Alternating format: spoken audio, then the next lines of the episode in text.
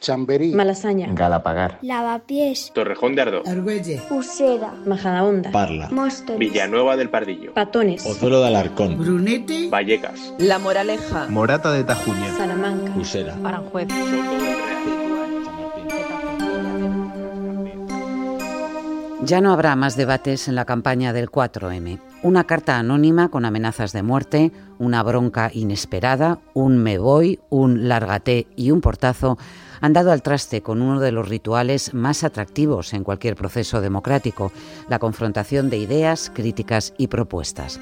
De eso se trataba hasta que el viernes pasó esto, primero en Radio Nacional. Mire, yo condeno todo lo que sea la violencia. Me gustaría que ellos hubieran condenado lo que sufrimos en Vallecas. Y yo, bueno, ya de verdad que de Pablo Iglesias me creo poco. Yo creo que todos los españoles, cada vez que vemos algo que dice Pablo Iglesias, pues lo ponemos en duda, ¿no? Y luego en la SER. La candidata de la ultraderecha ponga en duda la veracidad de esas amenazas. Si no se retracta y vosotros permitís que siga en este debate sin retractarse, nosotros lo vamos a abandonar. Si usted es tan valiente, levántese y lárguese. Lárguese de este Esto plato. no es aceptable. Si no se retracta, Pues lárguese, que es lo que queremos y muchos si españoles. que sigan en Claro. el debate poniendo Monasterio, en poca vergüenza, la velocidad Un momento. de unas amenazas de muerte tan graves, que se levante, que se vaya usted. Permitir Señora que sigan en el Monasterio. debate Porque así es blanquear a la a ultraderecha. Señora Monasterio, quien decide, señora, señora. Monasterio, No, señora Monasterio, no, no, señora si Monasterio, tan no. valiente es, este no es el tono, no, este no es el tono que tenemos que aplicar a este debate. Pero no puedo consentir. En este momento me parece que tenemos que mandar un mensaje superior incluso a nuestras propuestas a la ciudadanía, que es que no se puede consentir este no reconocimiento. Tenemos que estar con los que han sido amenazados expresamente. Y por tanto, lo que voy a hacer, esto me parece un punto de inflexión de la campaña, es abandonar este lugar. Y lo que hay que hacer, y llamo a los ciudadanos que vayan a votar para que ganemos al odio en las urnas. Hoy, en la batalla por Madrid, nos preguntamos por el grave deterioro del debate público, su polarización y teatralización, y ese componente provocador que la ultraderecha está convirtiendo en su seña de identidad, y no solo en Madrid.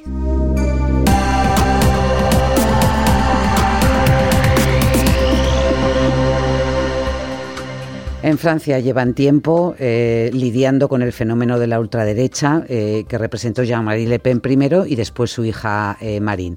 Marc Basser, corresponsal del país en París, ¿cómo estás? Hola, buenos días. Eh, ¿cómo, ¿Cómo han solucionado primero los eh, partidos políticos franceses y luego los medios también el, el hecho de que la, eh, el, el Frente Nacional y reagrupamiento ahora eh, tengan tanta presencia y marquen también las pautas de los debates? Bueno, el, el Frente Nacional irrumpió con fuerza en la política francesa en los años 80. Ya, ya ha habido una evolución desde entonces. Entonces era Jean-Marie Le Pen, que era el, el viejo líder todavía vivo de, la, de la, ultraderecha eh, francesa y una de, el patriarca, digamos, de, de la extrema derecha francesa y, europea. Y cuando llegó hubo un cierto debate y unas dudas de cómo, cómo tratarlo en los medios de comunicación, eh, en los debates. Desde entonces ha pasado, ha pasado mucho tiempo y ha habido algunos hitos, ¿no? Uno de ellos fueron las elecciones presidenciales del 2002, cuando por primera vez el Frente Nacional, con Jean-Marie Le Pen, pasó a la segunda vuelta de, de las elecciones presidenciales eh, y disputó la presidencia al, entonces presidente eh, Jacques Chirac. En aquel momento realmente fue la primera vez en la que Francia vio la posibilidad de que la extrema derecha llegase al poder. Eh, Jacques Chirac, que era el presidente, un, presidente de, de, derechas, conservador, eh, entonces se negó a, participar en el debate tradicional que hay antes de la segunda vuelta entre los dos candidatos. Eh, dijo que con Jean-Marie Le Pen, eh, Jean-Marie Le Pen no, no, no debatiría y dije, voy a citar la frase que dijo, dijo, ante la intolerancia y el odio no hay ninguna transición posible, no hay ningún compromiso posible, no hay ningún debate posible, dijo, dijo Jacques Chirac. Pas plus que je n'ai accepté dans le passé d'alliance avec le Front National, et ceci quel qu'en soit le prix politique. Pas plus que je ne l'ai accepté dans le passé, je n'accepterai demain de débat avec son représentant. Je ne peux pas accepter la banalisation de l'intolérance et de la haine. Claro, pero ahí, Marc eh, eh, ganó la segunda vuelta con ese porcentaje porque ahí sí que se estableció un cordón sanitario y todos los demás partidos apoyaron al presidente conservador, ¿no? Sí, todos los partidos, desde la extrema izquierda hasta la derecha de Chirac, votaron por el candidato de la derecha, eh, Jacques Chirac. Los partidos lo apoyaron y los votantes también. Y, por lo tanto tuvo arrasó realmente en aquellas elecciones. Estamos hablando de 2002, han pasado eh, casi 20 años y las cosas han cambiado mucho desde entonces. Eh, Jean-Marie Le Pen ya no está, eh, quien lidera el Frente Nacional es Marine Le Pen desde hace una, década y en este tiempo Marine Le Pen ha intentado lo que aquí se llama el proceso de desdemonización, es decir, de, alguna manera normalizar un partido que, que con Jean-Marie Le Pen todavía era un partido medio apestado, por decirlo de alguna manera, en la política francesa, pues convertirlo en un partido aceptable. ¿no? Y en el 2017, pues eh, Marine Le Pen repitió el éxito de su padre y volvió a clasificarse eh, para la segunda vuelta. E, en el sistema francés, eh, las presidenciales se clasifican para la segunda vuelta los dos más votados en la primera. ¿no? Y en 2017 fueron Emmanuel Macron, que era el candidato centrista, y Marine Le Pen, la hija de Jean-Marie. Y entonces sí que hubo un debate. Macron aceptó, como es tradicional siempre ante la segunda vuelta, debatir con, con su rival eh, Marine Le Pen y es un debate que, se puede decir que ha pasado a la historia política eh, de Francia, porque así como usualmente muchos comentaristas, incluso politólogos, dicen que los debates no son tan decisivos, este, este sí, sí que influyó. Quizá no fue decisivo, pero, pero fue un debate donde Marine Le Pen quedó un poco eh, sin argumentos ante, ante, Emmanuel Macron. Macron supo exponer y desvelar sus mentiras, sus eh, propuestas un poco, eh, sus propuestas demagógicas y hubo varios encontronazos en este debate que, que bueno, que mostraron este contraste de, de, ideas y, de estilos, ¿no? Y Macron no rehuyó, la, la, estrategia de Macron fue ir directo a, a desmontar los argumentos de, de su rival. vamos a recordar, Marc, si te parece, un poco algún fragmento de ese, de ese debate. Je les ai toujours respectés. Je n'ai jamais fait de leçon de morale. Mais je les connais vous aussi. Savez, ça n'est pas eux que vous visiez dans ma quand ville, vous disiez, dans ma région. Je dis juste, une, vous disiez, je vous dis juste une chose. Regardez, ils, ils sont méritent... là, ils sont dans les campagnes, dans les villes. Je parlais de ils votre sont parti. sur les réseaux sociaux. Bueno, el tono estaba también caliente, se nota, ¿no? Entre los dos.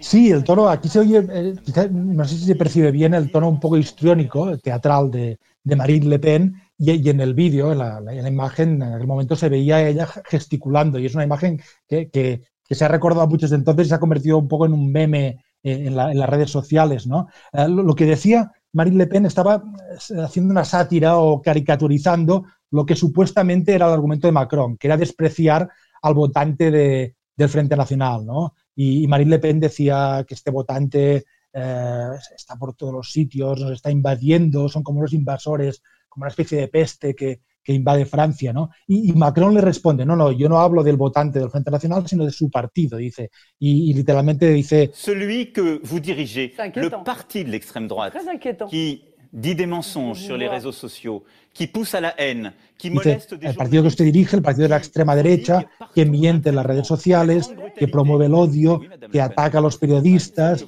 eh, que incluso en, en los mítines de, de, mi partido, dice, dice Macron, eh, aparece para en los mítines para um, perturbarlos y para amenazar y para golpear. Y, y este era el argumento ¿no? de, en, en, este momento. ¿no? Uh, Macron intentaba decir que él no atacaba al votante de, del Frente Nacional, sino que atacaba a sus dirigentes. Claro, hay, hay, es, es, muy importante pensar que en Francia, Frente Nacional es un, quizá, si no el, el, partido más importante de Francia con más votos, el segundo partido con más votos. Las últimas elecciones de ámbito nacional, que fueron las europeas, eh, las ganó el Frente Nacional, eh, que ahora se llama Reagrupamiento Nacional.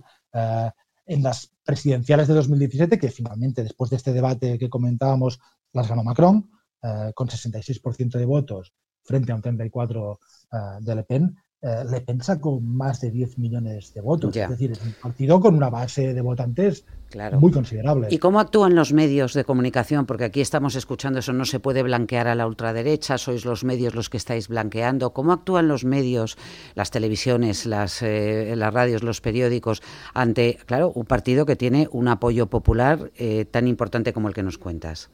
Sí, los medios todos tienen su posición ante, ante, el reagrupamiento nacional y, ante Le Pen, y, la mayoría, es decir, no hay, no hay ningún gran medio uh, lepenista, yo diría, uh, en estos momentos en Francia. Y muchos uh, la tratan con distancia y con, y con, crítica, pero, pero está Le Pen y sus, los representantes de, de su partido están habitualmente en los medios de comunicación, en las tertulias, en las entrevistas.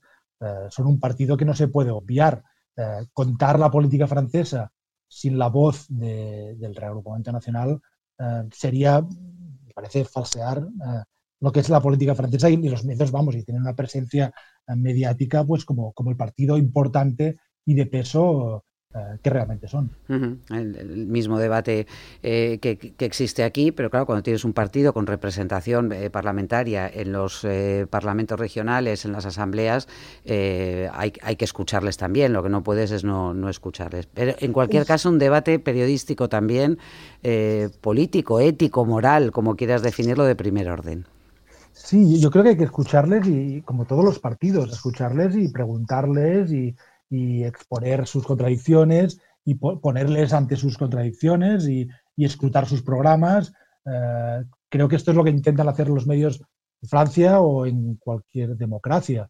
Eh, si, no, si, no, si no aparecen en los medios, todo esto no es posible. El trabajo de fiscalización de, de, los políticos, de los gobernantes y de los que aspiran a gobernar no, no sería posible si no apareciesen uh, mm. los medios. Mm. Muchísimas gracias por refrescarnos la memoria y por eh, eh, anticiparnos también la batalla dura que se que va a tener en Francia eh, dentro de bueno ya me imagino que también estarán calentando motores para las elecciones presidenciales del próximo año. Sí, la, campaña formalmente no ha empezado, pero la precampaña sí está, ya, ya empieza a arrancar y, y todo esto que, que, hemos estado hablando, pues son debates que van a estar ahí porque todos los sondeos eh, coinciden en una cosa, y es que en la segunda vuelta eh, del, año que viene, abril y mayo del 2022, eh, estarán de nuevo, estará seguro Marine Le Pen y muy probablemente también hmm. Emmanuel Macron. Muy bien, gracias Marc, un abrazo. Muchas gracias.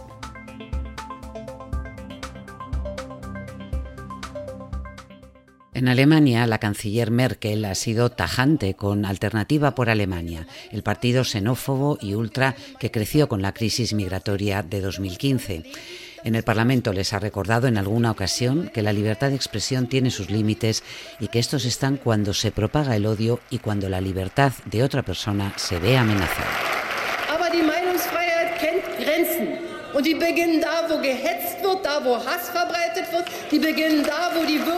Elena Sevillano es la corresponsal del país en Berlín. En Alemania existe un cordón sanitario contra la ultraderecha. Eh, un cordón sanitario que mm, desde 2017, cuando obtuvieron representación parlamentaria en el Bundestag, que sacaron más de 90 escaños, no se ha roto en ningún momento. De hecho, hubo un intento, eh, estuvo a punto de romperse, de hecho se rompió, pero se corrigió enseguida, eh, hace ahora un año, en Turingia, y rápidamente eh, todos los países, eh, todos los partidos perdón, del espectro político se pusieron de acuerdo para evitarlo. Es decir, hasta ahora mm, todos han estado de acuerdo en que no se puede estar en ninguna institución y ni siquiera se puede votar eh, lo mismo que vota Alternativa para Alemania. Mm, en Turingia acabó con un drama, con la dimisión del candidato que iba a ser presidente, con una fractura enorme dentro del partido de Merkel también. Claro, lo que, lo que ocurrió en Turingia fue que en, octubre de 2019 eh, hubo elecciones, el partido de la izquierda, Die Linke, eh, ganó esas elecciones, pero AfD eh, tuvo un resultado buenísimo, sacó más de un 23% de los votos. El bloque de la izquierda no tenía mayoría suficiente para formar gobierno y entonces el Partido Liberal, que había sacado nada, un 5% de los votos, consideró oportuno presentar a su candidato. Quería evitar una alianza de la izquierda. Entonces al presentar a este candidato lo que ocurrió fue que la CDU, el partido de Merkel, apoyó con sus votos a este candidato liberal votando junto a la ultraderecha y en contra de las consignas que llegaban de la sede central del partido, de Berlín. Entonces, esto lo que propició fue que la que entonces era la heredera de Merkel, eh, Kramp-Karrenbauer, quedara desautorizada y, de hecho, acabó dimitiendo como presidenta de la CDU.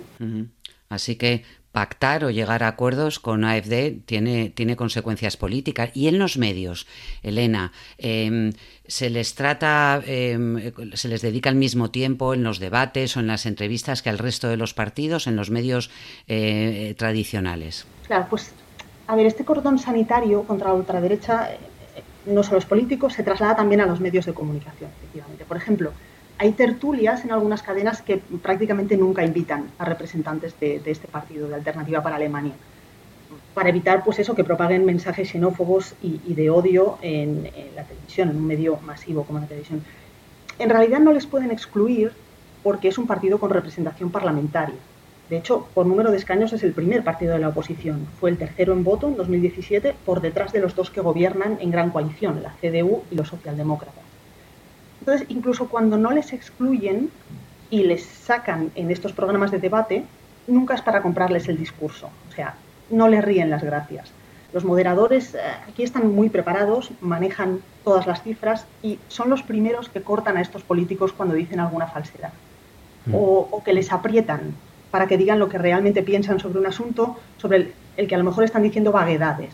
Elena, el tono que utiliza AFD en sus discursos públicos y en su relación con los demás eh, eh, partidos es, es, también tiene el mismo estilo que Vox aquí en España.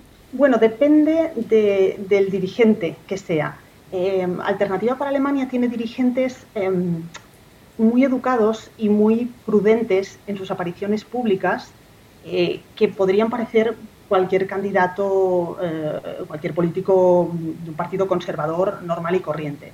Y luego hay otros que con los años han ido ganando eh, bastante, bastante presencia dentro del partido, es decir, sus ideas han calado bastante en el partido, que eh, directamente emiten mensajes xenófobos, algunos que, que, bordean la negación del holocausto, depende mucho de qué persona eh, sea la que habla. De hecho, los dirigentes más a la derecha, más, al ala, más en el ala radical, digamos, del partido, son a los que no se suele invitar a estos programas que os decía. Bueno, pues recordemos que habrá elecciones este año en Alemania, las primeras eh, sin Merkel eh, como candidata de la, de la CSU, de la, de la CDU, y que vamos a seguir también con mucho interés esta extrema derecha alemana eh, y sus mensajes dentro también de la campaña en, en Alemania. Muchas gracias, Elena.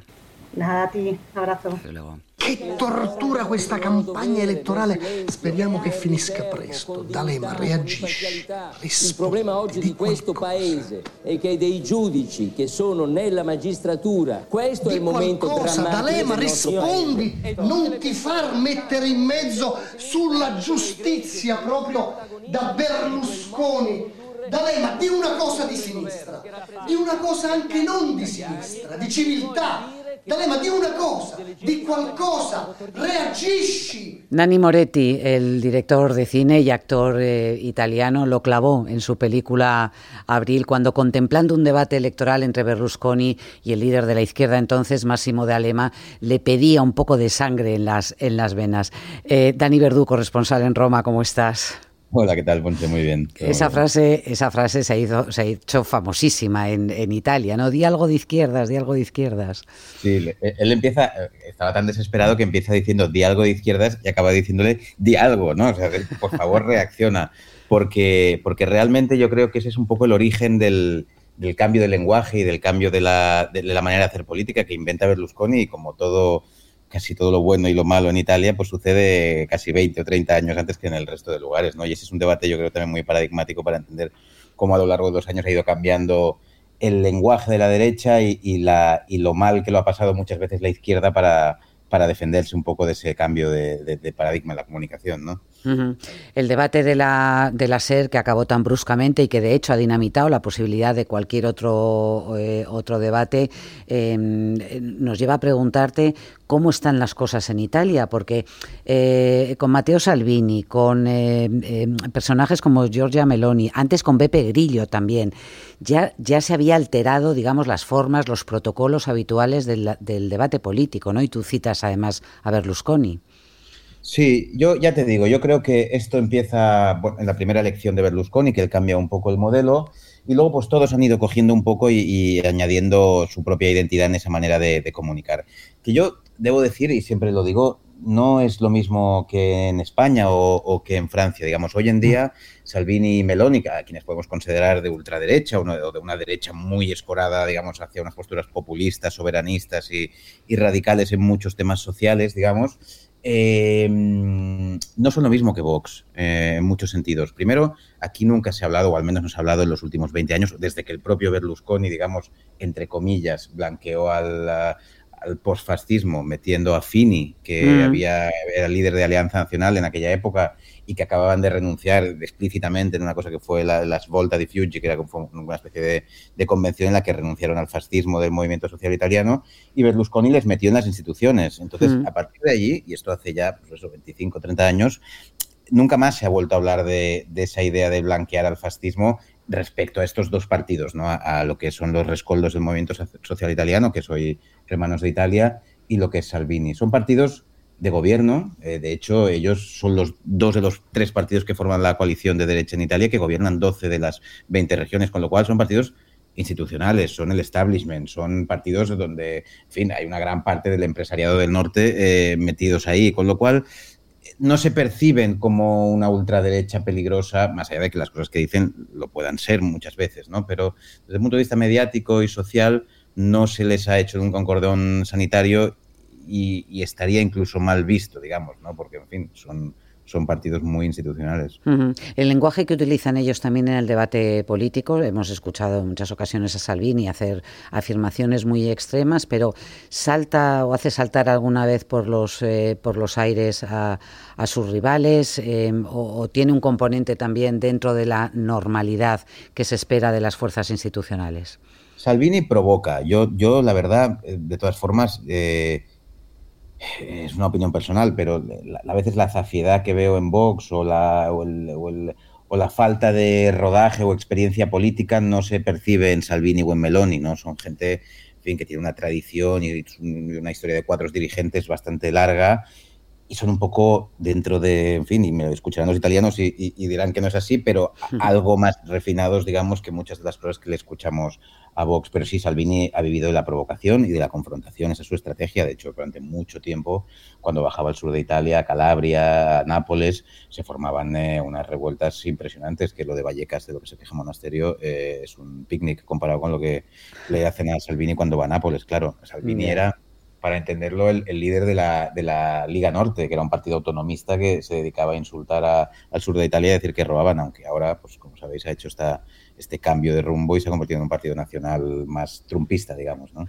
¿Y alguien acusa a, los medios de blanquear ese, ese mensaje por tenerles, o sea, por facilitar debates o discusiones o entrevistas?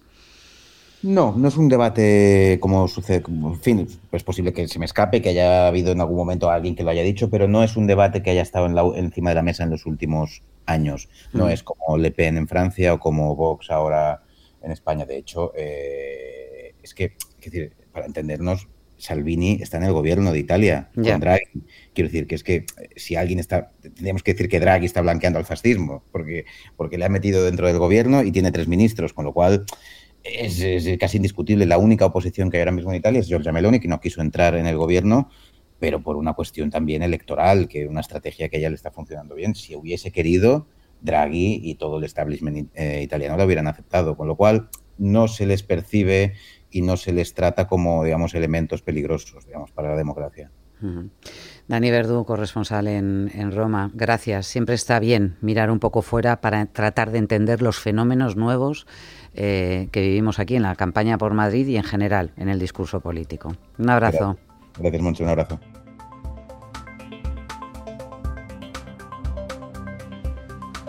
Entre tanto, en Madrid, con los debates cancelados y el clima más enrarecido que nunca, este fin de semana hemos escuchado a Santiago Abascal de Vox decir que las cartas con cuatro balas que recibieron tanto Pablo Iglesias como el ministro del Interior y la directora de la Guardia Civil huelen a montaje. Nosotros condenamos toda la violencia y lo único que hemos dicho y lo mantenemos es que esto apesta a montaje. Ni una puñetera elección de Pablo Iglesias ni del Partido Socialista, ni una. Porque han incorporado a la organización terrorista ETA a la dirección del Estado a través de Bildu, como ha dicho Pablo Iglesias. Ni una lección. La gran ausente del debate del viernes pasado, Isabel Díaz Ayuso, rehuyó, como es habitual en campaña, hablar de Vox, a quienes necesitará para gobernar si no consigue mayoría absoluta. Y aunque no citó a Iglesias directamente, sí le acusó de ser quien fomenta la violencia. Condeno toda la violencia, como no puede ser de otra manera. Lo que no puede ser es que también aquellos que provocan esa violencia luego se hagan los ofendidos. Y no puede ser. Mientras tanto, PSOE, Más Madrid y Unidas Podemos llamaban a poner coto a la ultraderecha y Pedro Sánchez entraba en campaña. El viernes Vox cruzó una línea y será la última línea que crucen. Nos hemos levantado y nos hemos puesto en pie para decir basta, basta. Y así hemos entrado en la última y decisiva semana de campaña. José Juan Morales ha estado al frente de la realización de este podcast con Patricia Peiró y Miguel Cantón en la producción. La sintonía es de Mario Gil. Volvemos mañana.